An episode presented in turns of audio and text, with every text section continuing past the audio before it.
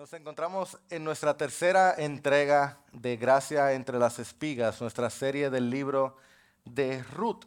Si tienes una Biblia aquí delante, estamos en la página 271 de Ruth capítulo 3. Por favor, acompáñame ahí.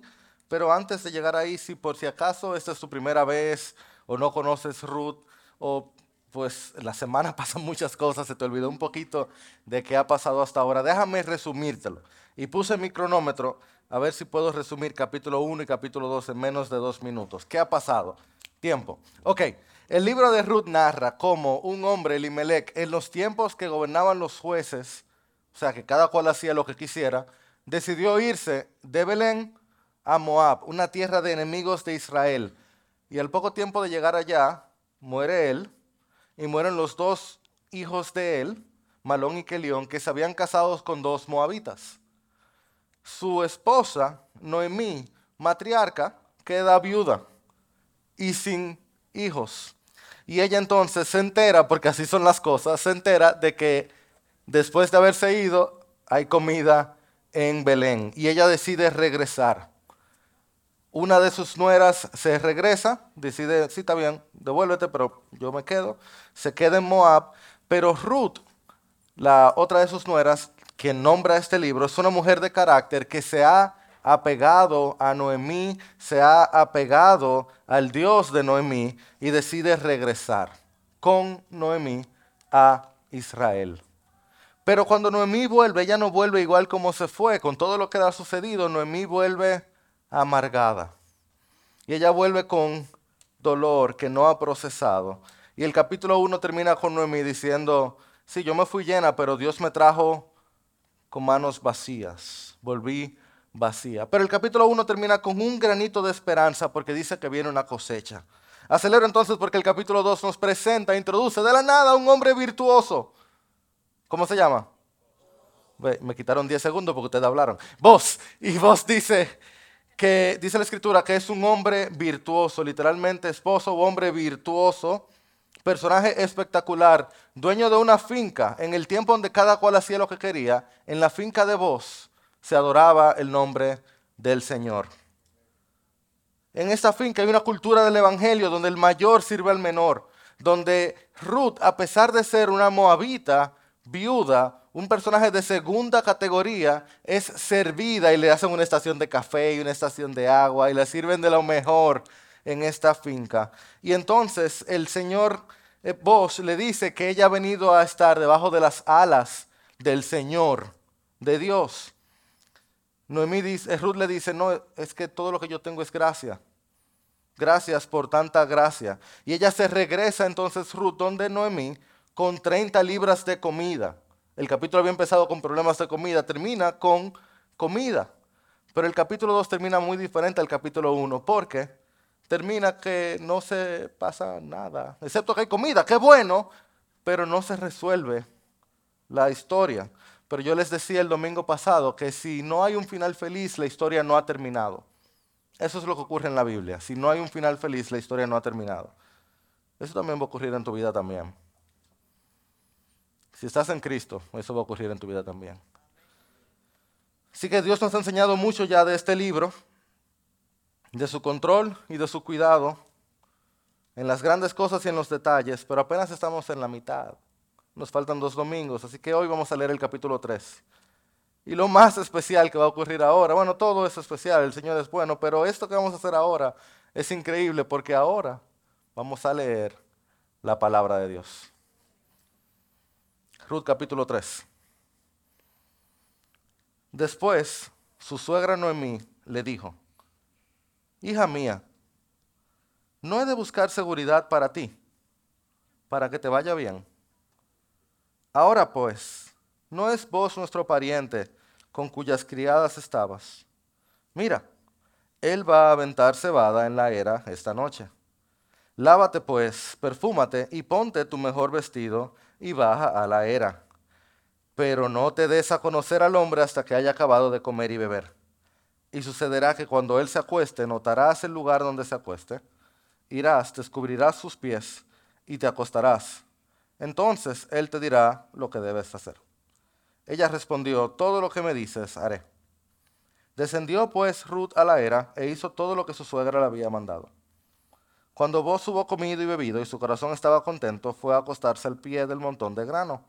Y ella vino calladamente, le destapó los pies y se acostó.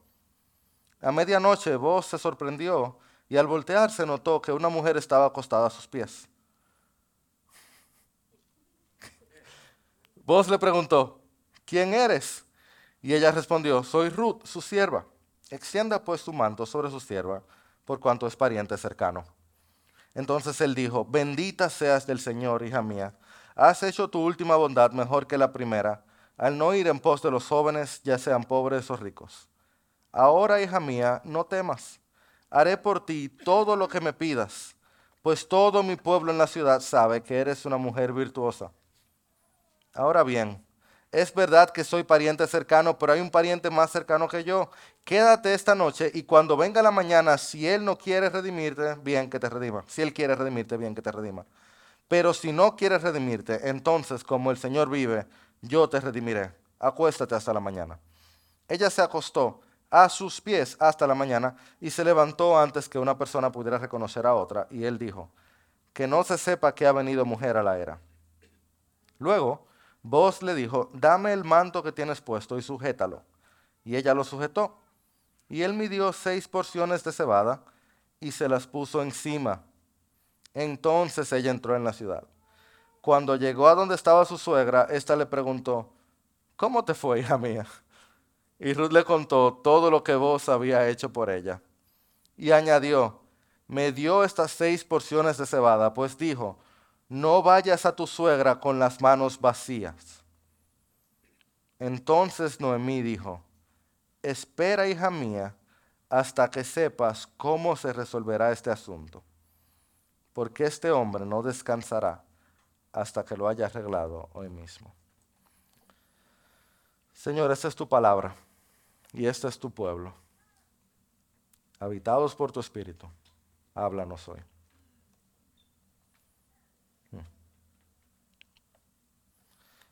cuando alguien le preguntara a Ruth y vos, ¿y cómo ustedes se conocieron? o, como decimos aquí, ¿quién le pidió amor y a quién? Esa historia iba a estar muy buena, ¿verdad? Esa historia de quién se conocieron y, y cómo fue que empezó su relación. Era una historia inolvidable. Bendito sea Dios. Así que como hemos hecho hasta ahora, sin mucha introducción, vamos a explicar la historia y a aplicarla a nuestras vidas. ¿Le parece? Creo que tenemos suficiente aquí para yo no hablar mucho de, preámbulo. Pero sí les dejo nuestra idea central, váyanse con esto. El verdadero amor llena de virtud nuestras vidas y transforma nuestras circunstancias. El verdadero amor llena de virtud nuestras vidas y transforma nuestras circunstancias. ¿Listos? Ok. El capítulo inicia con Noemí tomando iniciativa para traer, dice aquí, descanso, bueno, mejor dicho dice seguridad, pero una traducción literal sería descanso a Ruth. Noemí quiere traer descanso a Ruth. Porque entre el capítulo 2 y el capítulo 3 han pasado tres meses. Pero entre Ruth y vos no ha pasado nada. no ha pasado nada todavía. El capítulo 2 dijo, espérate, él es pariente cercano pero no pasa nada. Así que Noemí decide darle un acelerón a la relación, le mete un nitro, le pone un turbo. ¿Te han visto ese controlcito? Todos los aire acondicionados tienen ese botón de turbo, ¿no lo han visto? Tú le das turbo y eso es lo que Noemí le pone a la relación. Y mira, fue un acelerón, fue un turbo real. No fue como que le dijo, mira, pícale el ojo si tú lo ves en la calle. No fue como que dijo, invítalo a la iglesia y tú le guardas la silla. No fue, Digo, ustedes no hacen eso, claro. ¿no? Eh, fue que le invitó al grupo de jóvenes, no, no. Noemí fue bastante directa con Ruth. Bastante directa, lo más directa que hemos visto. De hecho, uno de los pasajes más directos de todo el Antiguo Testamento, donde haya piedad detrás. Porque Noemí dice, lávate, perfúmate y ponte tu mejor vestido. Y a lo que parece que eso está apuntando es a que Ruth deje claro que se acabó su tiempo de duelo. Recuerden que Ruth es viuda. Y la costumbre aún allá, pero todavía hoy, es que se manifieste la enviudez como con el vestido, ¿verdad? Uno dura un tiempo vistiéndose diferente cuando uno está enviudado. Pero lo que está diciéndole Noemí es, mira, vístete de tal manera que vos quede claro y perfúmate y arréglate, que quede claro que ya Malón se acabó. Tu primer esposo, eso está ya en el pasado. Pero si eso no fuera suficiente, le dice, ve a ver donde él se acuesta, descubre sus pies, acuéstate ahí y le dice, entonces él te dirá lo que debes hacer. Mi gente, esto fue muy atrevido de parte de Noemí. Muy. O sea, esto es para sonrojarse de atrevido de parte de Noemí. Y dos cosas que quiero remarcar que lo que está ocurriendo aquí, antes de avanzar. Lo primero que, yo no sé si a ustedes les sirve, a mí me sirve muchísimo en las historias como que ponerme ahí y entender más o menos dónde ocurrió. Y lo bueno de YouTube es que uno puede encontrar más o menos qué es esto de aventar cebada. Y yo perdí una cantidad, no perdí, invertí una cantidad de tiempo entendiendo esto de aventar cebadas. Yo le pedí inclusive que pusieran un videíto de qué significa aventar cebada. Esto se hace hoy todavía, le pueden dar a play si quieren. Pero esto de aventar cebada todavía hoy se hace, lo que estaba haciendo vos. Esto es una forma, algunos de ustedes saben de esto, pero yo creo que la mayoría de nosotros no tiene idea qué es aventar cebada. ¿Verdad que sí? Díganme que sí, que la mayoría no sabe. No, ¿verdad? Ok, gracias. No quiero sentirme de que capitaleño, capitaleño. Básicamente, lo que es, primera vez que lo ven, ¿verdad? Qué bueno. Eso es una técnica desde el principio de la civilización que se hace con el trigo, con el arroz, con la cebada, con todo tipo de grano, que lo que se hace es que se tira al aire para que la paja y el grano de baja calidad se vaya y lo que es de buena calidad caiga. Entonces la paja se la lleva el viento. Hoy en día se hace un poquito más, si hay dinero, ¿verdad? Se hace con máquinas, se hace si no hay mucho dinero, yo tenía más videitos, se hacen hasta con abanico. Tú pones un abanico, tú lo tiras, no, no pegado, pero lejos, el grano cae y la brisa se lleva la paja o el grano de mala calidad. ¿Y qué va haciendo? Tú lo vas tirando, lo vas tirando, eso es un tiempo, eso es un día y día en eso. Y se van haciendo montones. Y la paja se la va llevando el viento. Después tú recoges la paja, la bota, la quema pero te queda con el trigo, con los montones de trigo, en este caso, o de arroz, o en este caso, de cebada. Entonces, cuando dice que él se acostó en el montón, al pie del montón, ya tú tienes una idea de más o menos dónde ocurre. En un lugar donde hay una buena llanura, donde hay buenos, un brisón, donde hay buena brisa, van los hombres a aventar cebada, a pasarse el día entero en eso después de la cosecha, para ver qué vale la pena, qué es de calidad. Claro, ahí nada más van los hombres y hombres que son dueños de, porque tú no le vas a confiar eso a cualquiera. ah, no, que, todo era paja, pero con los bolsillos llenos, ¿verdad? Lo segundo entonces que vale la pena llamarle la atención es este término de pariente cercano. En cada capítulo de Ruth, este concepto sale. Lo vimos en el capítulo 1, cuando Noemí le dice, miren, devuélvanse a Ruth y a Orfa le dicen, hey, devuélvanse, esa es mi sobrina, devuélvanse, eh, porque no, no hay, yo no tengo barriga, yo estoy muy vieja para dar luz, ¿recuerdan eso? Y en el capítulo 2, que le dice, esta muchacha le dice eh, Noemí, mira, es que no, él es pariente cercano. Capítulo 13 lo dice vos y capítulo 4 trata de la situación del pariente cercano. Ok, una traducción para pariente cercano es pariente redentor. Y esto es tanto una ley como una costumbre en el antiguo Israel. ¿Me dejan explicársela? Iba a leérsela, pero pensé que iba a tomar mucho tiempo. Se conoce como la ley del levirato. Y funciona de la siguiente manera. El resumen es que cuando una mujer quedaba viuda y sin hijos, era responsabilidad del siguiente hermano casarse con ella. Esa era la responsabilidad. Del siguiente en línea, el cuñado, casarse con ella, para así guardar el nombre del difunto. Si él no podía o no quería, seguía una línea de parientes, parientes redentores o parientes cercanos, que se encargaban de guardar el nombre del difunto. Por eso que Noemí le dice, es que yo no, yo no tengo ni barriga, ¿quién se va a casar con ustedes? Y por eso es que Noemí le dice, no, pero vos es pariente cercano. Yo sé que en Santo Domingo, 2022, con abogados y con leyes de derecho y con todo tipo de organización como tenemos hoy, y quizás más importante, con 4.5 millones de personas solo en nuestra ciudad, uno piensa, pero qué cosa tan antigua, ¿qué es eso? Pero déjenme decirles que esto era Dios cuidando a la mujer y cuidando a la sociedad. Porque una mujer, una viuda, era considerada una, una persona de segunda categoría. Literal. ¿Quién, si tú podías elegir, tú no te ibas a elegir una viuda. El hecho de que el hermano tuviera que casarse con la viuda inmediatamente le proveía de seguridad a esta que no tenía hijos. Porque de pronto ya tú tenías quién se iba a quedar con la propiedad.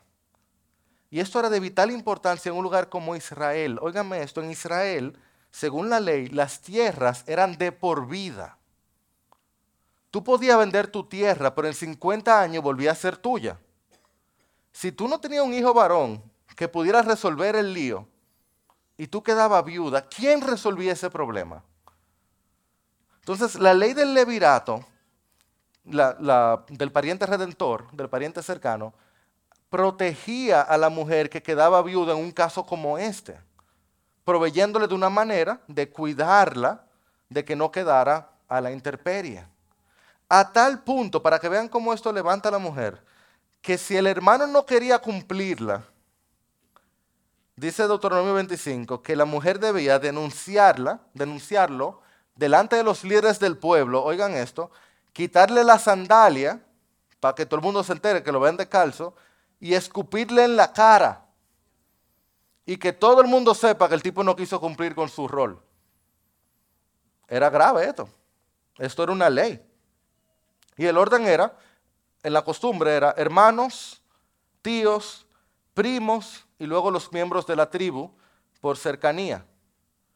Y Noemí dice, vos le toca, es pariente cercano, es pariente redentor.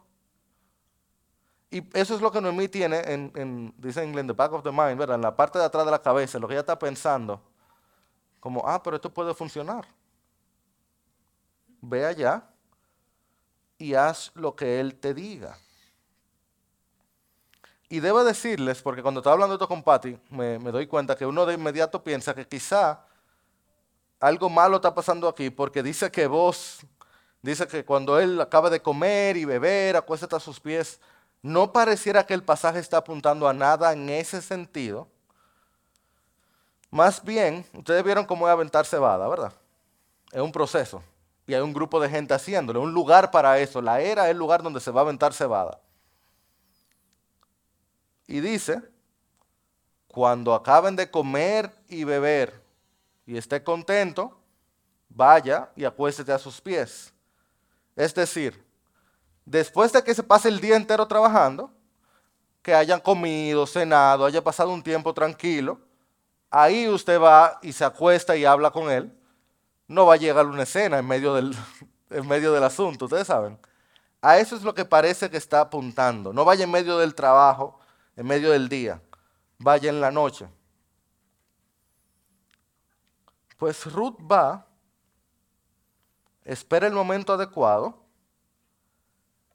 pero ella no hace exactamente lo que Noemí le pide. Porque Noemí deja las cosas peligrosamente ambiguas. Noemí le dice, ve y haz lo que él te diga. Y lean conmigo lo que ocurre. Versículo 8, repítanlo otra vez la lectura. Dice versículo 8, a medianoche, 8 y 9, a medianoche vos se sorprendió y al voltearse notó que una mujer estaba acostada a sus pies y vos le preguntó, ¿quién eres? ok, yo le aseguro a ustedes que esa fue la noche más nerviosa de Ruth, por lo menos de los últimos dos o tres meses o años. Ella fue de noche, se acuesta a los pies de este hombre que ya conoce bien ya porque tiene tres meses trabajando en su finca está asustadísima, seguro está ahí con acostada los pies y viéndolo con los ojazos. Vos estás rendido, después pasas el día aventando cebada y de pronto mueve los pies y toca una cabeza. o sea, mover los pies y tocar una cabeza. Lo menos que tú estás esperando encontrarte con una gente ahí. Muchacha, ¿y qué, quién, tú eres? Y entonces Ruth, siendo Ruth, responde, soy, versículo 9, soy Ruth, su sierva. Si ella dice lo que Noemí le pide, se queda ahí callada. Ahí es que está lo ambiguo, lo complejo. Noemí solo le dijo, ve y quédate callada. Pero Ruth no hizo eso. Ruth dice, extienda pues su manto sobre su sierva por cuanto es pariente cercana. No fue vos que habló, fue Ruth. ¿Lo notaron? Noemí dijo, vos.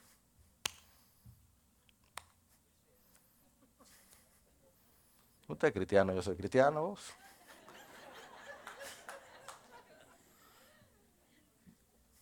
Confirmemos este asunto, Señor. Esto está bravo. Mira, eso de extienda su manto, literalmente, literalmente lo que le dijo Ruth fue, extienda sus alas. Una expresión hebrea que hoy el equivalente sería, este dedo está libre, pongamos un anillo. Pero también en la belleza del libro de Ruth, un libro hermoso, es como que Ruth le está diciendo a vos, ¿tú te acuerdas que tú me dijiste que yo vine a morar bajo las alas del Señor? Tírame la sala. Cúbreme bajo la sala. Cúbreme bajo la sala. Tú has sido esas alas para mí. Yo tengo tres meses comiendo porque tú me das comida. Vamos a hacerlo oficial cúbreme con tu manto, sé tú mi redentor. Wow. Iglesia, escúchame, yo necesito escuchar esto también. Ruth es un hermoso ejemplo de que humildad no significa timidez.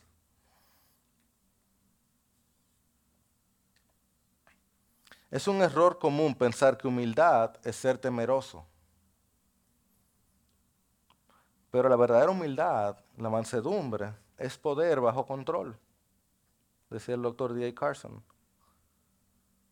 La humildad de Ruth no le, no le impidió tomar iniciativa. Ella conocía la ley, ella conocía el carácter de vos. Ella había orado. Cuánta valentía en esta mujer. Una mujer virtuosa un carácter encomiable, alguien digno de imitar. ¿Y cómo reaccionaría a vos? Vale la pena leerlo, versículo 10, uno de los versos más importantes de todo el texto. Dice,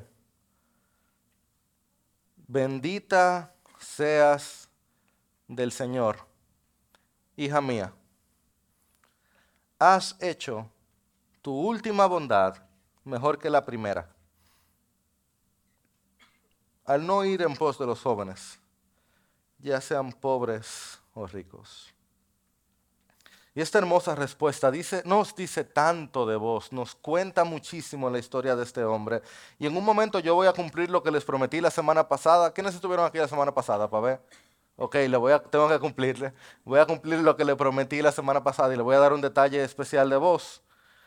Pero aquí vemos muchísimo de su carácter y en el original todavía vemos más porque lo que vos dice con esta última bondad es esta postrera muestra de amor, esta segunda muestra de amor. Y esta palabra aquí para bondad es una palabra en hebreo que vale la pena que nos aprendamos. Le pedí que lo pusieran en pantalla. Es la palabra gesed o gesed como la pronuncian ellos. Esa es una palabra que yo no conozco ningún idioma que la traduzca bien. Quizás alguno de ustedes sabe alemán y quizás el alemán siempre tiene una palabra para todo, pero es una palabra que en español se traduce como misericordia, como amor, como bondad, generosidad. En inglés tienen la traducción de loving kindness o steadfast love. No sabemos cómo traducirla porque tiene que ver con un amor que sale de adentro y se manifiesta en actos de generosidad fiel hacia el otro. Es el amor leal que Dios tiene para sus criaturas. Es un amor bueno, verdadero de Dios, que es congruente con quien Él es. Cuando dice esta última bondad, vos le está diciendo, tú has mostrado un amor leal. Segunda vez que lo haces, o esta, esta otra, este otro geset que tú has mostrado, ahora al buscar redención conmigo, en vez de con algún jovencito. Tú has sido generosa, leal, fiel conmigo, así como fuiste con Noemí. Tú has mostrado verdadero amor.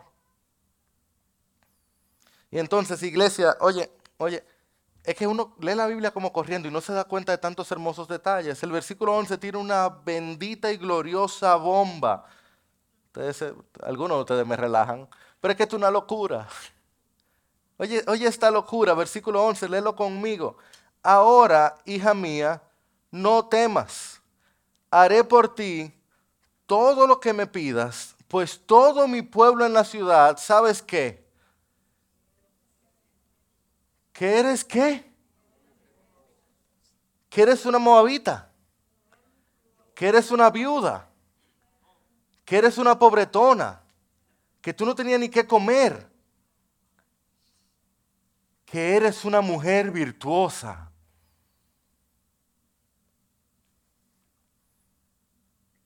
Bendito sea el Señor bajo cuyas alas Ruth fue a refugiarse.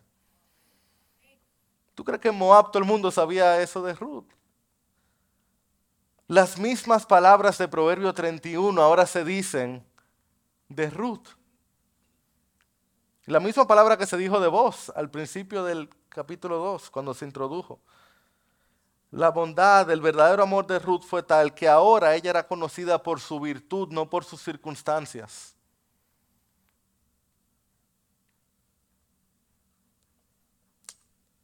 Increíble lo que el Señor hace cuando uno se refugia bajo sus alas. Nos transforma completamente la historia. Toda la gloria sea solamente a Él. Bendito sea tu nombre, Señor. La Biblia entonces como que rápidamente nos muestra el carácter de vos con tres acciones, una detrás de la otra. Lo primero es que dice, Ruth, me encantas, todo súper, me encantaría ser oficial, pero yo conozco la ley y hay otro. Yo no puedo darte el sí todavía porque tengo que hablar con él primero porque las cosas de Dios tienen que hacerse a la manera de Dios y yo no puedo pasarle por encima la ley. Y el próximo capítulo nos muestra cómo vos resuelve ese asunto. Así que si tú quieres la conclusión, nos vemos la semana que viene. Lo segundo es que vos cuida el testimonio de Ruth, porque él trata su venida a la era de manera cuidadosa. Él permite que ella duerma ahí, para los pies. No hay ni siquiera una mención de algo impropio entre ellos dos, a los pies. Y lo tercero es que otra vez él no manda a Ruth con manos vacías. Es más, la manda con la mayor cantidad que él la ha mandado hasta ahora. Dice el texto, y no sé si lo notaron cuando lo leímos, que él tuvo que ponérselo encima la cantidad que le dio. Y Ruth no era una blandengue. Porque Ruth, el capítulo pasado, volvió a la casa con 30 libras de comida. Ahora él tuvo que ponérselo arriba. Dicen los comentaristas que fácilmente era 70 libras de cebada lo que le dio. 70 libras de comida. Yo no sé cómo ella aguantó 70 libras de comida. Las mujeres de antes eran diferentes. Bueno, la mía. Tú puedes con 70 libras, Pati, yo sé. O sea, ven acá. Pero Pati y Ruth nada más. Y alguna de ustedes quizás, yo no sé. Ah, mami, claro, mami puede con 70 libras. Me voy a calentar. Pero otra vez, esto pasa cuando uno se detiene a leer. Yo estoy convencido que Él también mandó esta comida por las palabras que él usa, él mandó esta comida también para guardar el corazón de Noemí. Porque el texto no habla de ese intercambio en el momento, sino cuando Ruth se sienta a hablar con Noemí a contarle lo que pasó. Y el texto lo sazona porque dice, y añadió en el versículo 17, dice, no lo dice cuando están hablando ellos dos, sino cuando Ruth le cuenta a Noemí, dice, y añadió. Nota, este tipo de, interjección, interjecciones, perdóname, de, comentarios, este tipo de, de comentarios son importantes en la Biblia cuando hay conversaciones, porque es como, presta atención, dice, y añadió, me dio estas seis porciones de cebada, pues dijo, no vayas a tu suegra, ¿qué dice? Como diciendo, Noemí, que no vuelva Mara. ¿Ustedes se acuerdan que Noemí dijo, es que yo volví vacía? El mismo juego de palabras ahora al revés. Como vos diciéndole, dile a tu suegra que no se me amargue otra vez. Dios, a través de vos, cuidando el corazón de Noemí.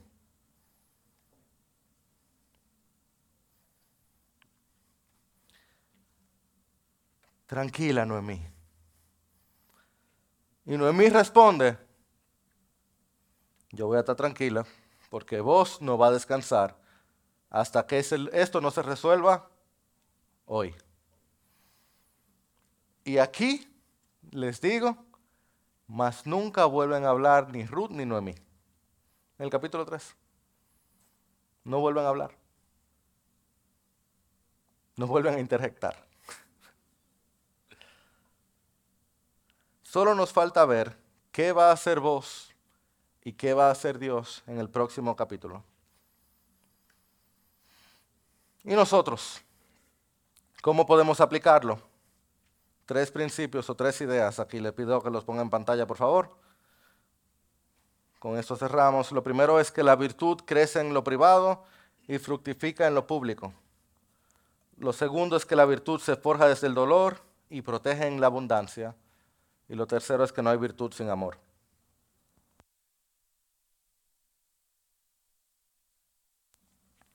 En primer lugar, la virtud crece en lo privado y fructifica en lo público. Y esto es increíble y permítame celebrarlo otra vez. Ruth la moabita pasó a ser Ruth la virtuosa. Estos son de esos milagros que solo Dios sabe hacer. Y es una locura pensar en cómo ocurrió esto porque no fue que Ruth contrató una agencia de PR. Ella no hizo una campaña de limpieza de imagen o contrató una firma de relaciones públicas o aprendió técnicas de maquillaje o descargó Pinterest para arreglar bien su casa o hizo un gran esfuerzo para limpiar sus redes sociales o hizo un curso de SEO y de arreglar su ranking en Google para cuando tú buscaras Ruth la Moabita apareciera Ruth la virtuosa no vemos nada de que Ruth se enfocó en cambiar su exterior o sus circunstancias ajenas a sí misma. Lo que Ruth sí hizo fue levantarse temprano a trabajar entre las criadas de voz. Lo que Ruth sí hizo fue cuidar de su suegra. Lo que Ruth sí hizo fue buscar una vida modesta. Tener contentamiento con lo que tenía Dar gracias por cada cosa que recibía. Entender que todo lo que tenía era gracia. Buscar la bondad y misericordia bajo las alas del Señor. Lo que Ruth hizo fue recibir gracia de Dios y el Señor se encargó de que todos en el pueblo de Belén la conocieran como la virtuosa. ¿Tú no crees que hay algo para ti, para mí ahí? Bueno, quizás para ti no, para mí. Ustedes están listos. Pero para mí hay algo ahí de que Jairo tiene que entender que en vez de enfocarse en lo de afuera y en lo que la gente dice, Jairo puede enfocarse en lo de adentro y en lo que Dios dice. Porque la reputación de Ruth fue transformada por su piedad.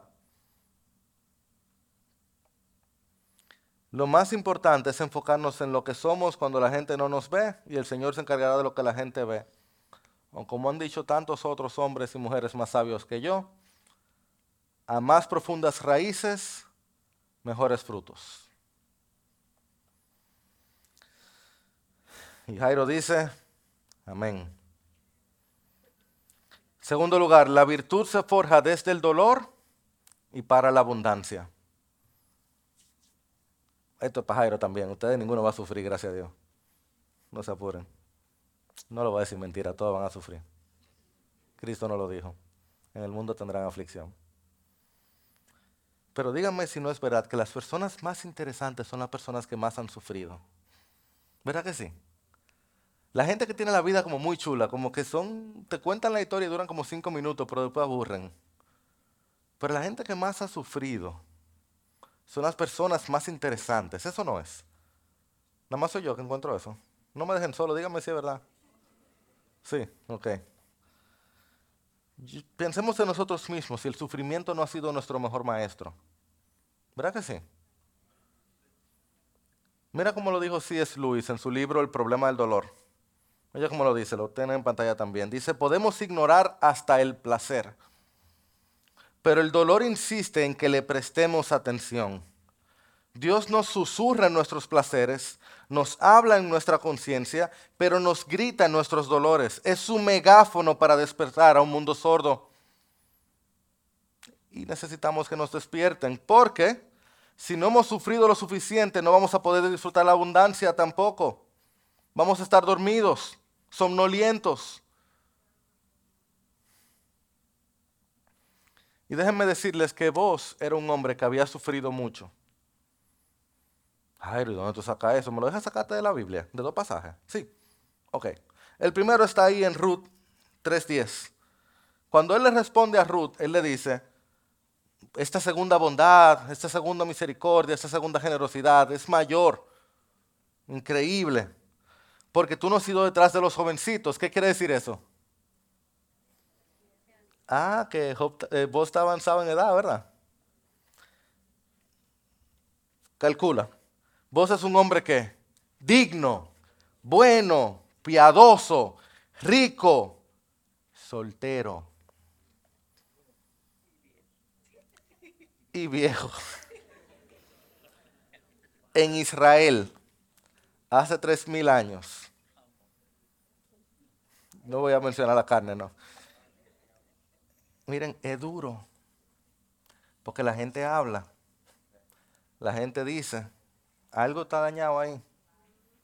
Eso no funciona. La gente dice y, se callan cuando tú entras y no. Y entonces empiezan los chismes, ¿verdad? No, yo sé que eso no pasa, claro. Y menos en las iglesias, eso nunca pasa. Claro que no. Y es duro pasar las noches solos. Si alguien ve este video después, no inviten a mi esposa a una conferencia. ¿Ok? No pueden invitar a los dos, pero a la iglesia no le gusta que yo me vaya, entonces qué pena. Entonces, es muy duro pasar la noche solo. Imagínate vos. A menos que tengas el don de soltería, es muy duro. Es difícil. Pero hay otro pasaje que nos dice algo más, que muestra el dolor que vos tuvo que vivir durante su vida. ¿Tú me, acompañas ahí? El otro lugar en la Biblia donde se habla de vos, claramente. Hay varios más, pero en este revela algo más que a mí me sorprendió tanto cuando lo entendí. Está ahí en el Nuevo Testamento. Mateo 1.5, página 981. ¿Y qué hace Mateo hablando de vos? Un viaje de cosas, pero mira. Mateo 1.5, mira. Página 981, si tienes una NBLA. Oye lo que dice.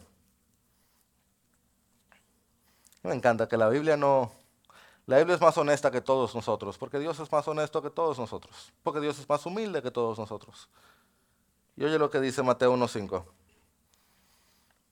¿Me escuchas? ¿Lo tienes? Ok. Salmón fue padre de vos, muy bien, cuya madre fue Raab.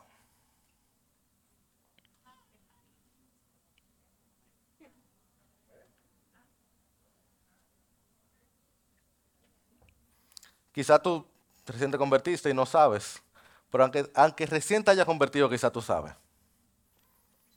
Quizá tú no eres cristiano, primera vez que vas a una iglesia y fácilmente tú sabes. Y si tú no, primera vez que vas a una iglesia, bienvenido. Esta iglesia es piedra angular. La mayoría de las iglesias no son un cine, pero el Señor no lo tiene aquí no ha ido muy bien. Raab tenía una profesión muy sui generis. Raab era una prostituta, una ramera, en una ciudad enemiga de Israel, la ciudad de Jericó. Ella escondió a dos espías israelitas y por su fe y su fidelidad ella fue salvada. Y luego fue incorporada al pueblo de Israel. Tiempo después ella se casó con un israelita llamado Salmón y juntos tuvieron a voz. Eso fue una hermosa historia para Raab. Pero vos se quedó con una mancha. Vos se crió como el hijo de una mujer de Jericó que era una ramera. ¿Tú crees que la gente se olvidó de eso de una vez? Si tú crees eso, tú no conoces bien la gente. Y en un pueblo chiquito, donde todo, acuérdate que Noemí llegó y se volvió la comidilla del pueblo, lo más probable es que la comidilla anterior era vos, el hijo de la ramera.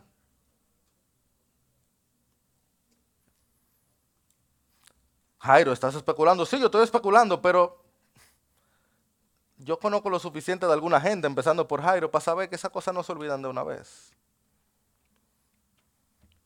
Lo bueno sí, lo bueno se olvida de una vez. ¿Te acuerdas los días leprosos? ¿Cuántos se volvieron a dar las gracias a Jesús?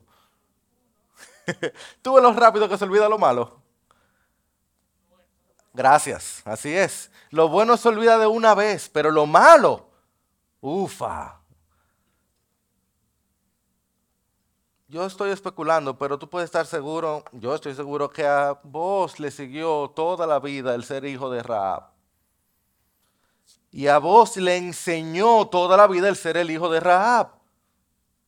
Le enseñó a ver más allá, porque el sufrimiento es el mejor maestro. Le enseñó que el pasado no es el futuro, que de donde saliste no es donde terminaste. Porque Raab la ramera fue en realidad Raab la fiel. Porque sin Raab no hay Israel. Raab fue quien guardó los espías que luego pudieron llegar a derrotar Jericó. Dios, pero a los espías. Y Raab, la ramera, él sabía que era Raab su mamá. Él conocía a la verdadera Raab. Así que vos ves esta moabita y él no está viendo si una moabita, si una viuda. Él podía ver quién ella era, no de dónde venía, sino quién ella era. Sus acciones, su virtud, su amor, su fe, su fidelidad, su generosidad. Porque el sufrimiento es lo que nos prepara para ver una vida mejor, para vivir una vida mejor, para entender la vida bien.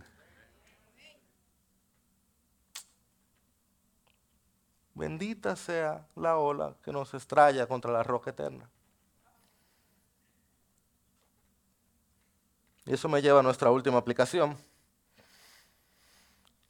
Y es que no hay virtud sin amor. Porque al principio del libro de Ruth, en Ruth 1.8, Noemí le dice a Ruth y Orfa, cuando le está diciendo que se devuelvan, dice, el Señor le muestre misericordia. Muy comúnmente que no sabemos traducir Gesed. Misericordia, bondad, amor, verdadero amor. Que el Señor les muestre Gesed. Amor leal, verdadero amor. Y cada vez que aparece en Ruth, aparece como una serie de acciones. Porque Noemí quería que el Señor mostrara amor y misericordia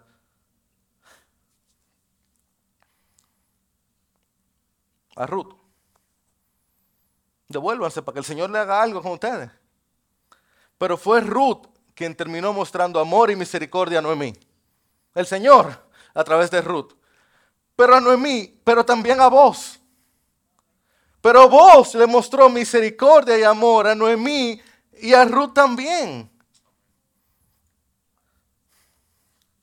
A lo que yo voy, mis amados, es que la virtud eso que queremos ser, el tipo de persona que queremos ser, eso se va a mostrar por el amor. Por el amor leal que nos tenemos unos a otros, cuando damos al otro que lo necesita.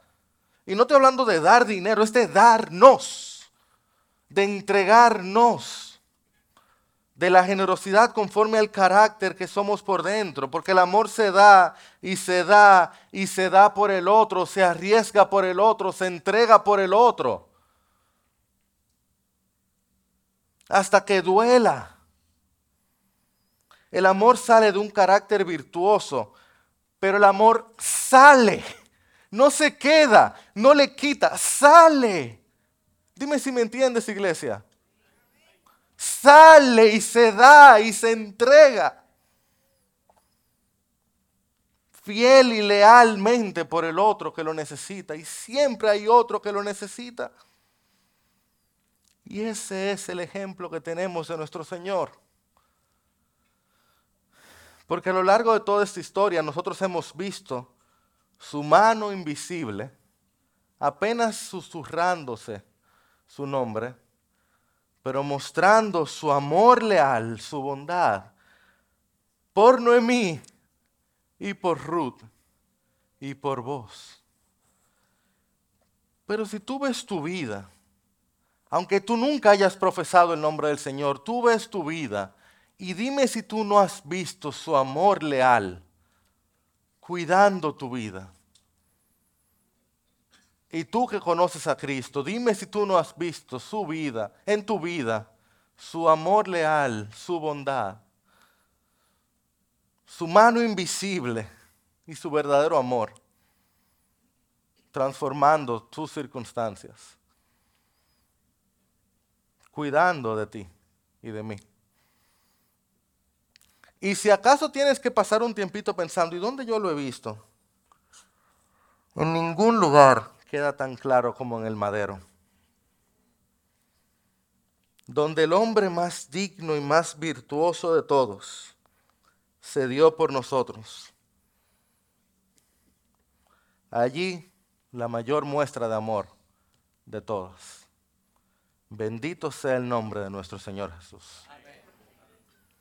Señor, nosotros te alabamos, te exaltamos y te damos gracias por ser nuestro Rey y nuestro redentor. Nuestro hermano y pariente cercano que de verdad vino por nosotros, para nosotros, para redimirnos de nuestros pecados, para salvarnos de nuestra maldad. Tu mano, Señor soberana, nos ha guardado y nosotros hoy te damos gloria y honra te agradecemos porque tú siendo digno, tú siendo justo y fiel, no solamente has sido tan humilde que caminaste en medio nuestro, no solamente has sido tan bondadoso que orquestas nuestras vidas, sino que en tu majestad y gloria moriste por nuestros pecados y nos permites la entrada a tu gracia. Bendita misericordia, bendito amor leal a ti sea toda la gloria por tanto amor. Por ti vivimos y para ti existimos. A ti sea toda la gloria y honra. En tu nombre oramos, Jesús. Amén.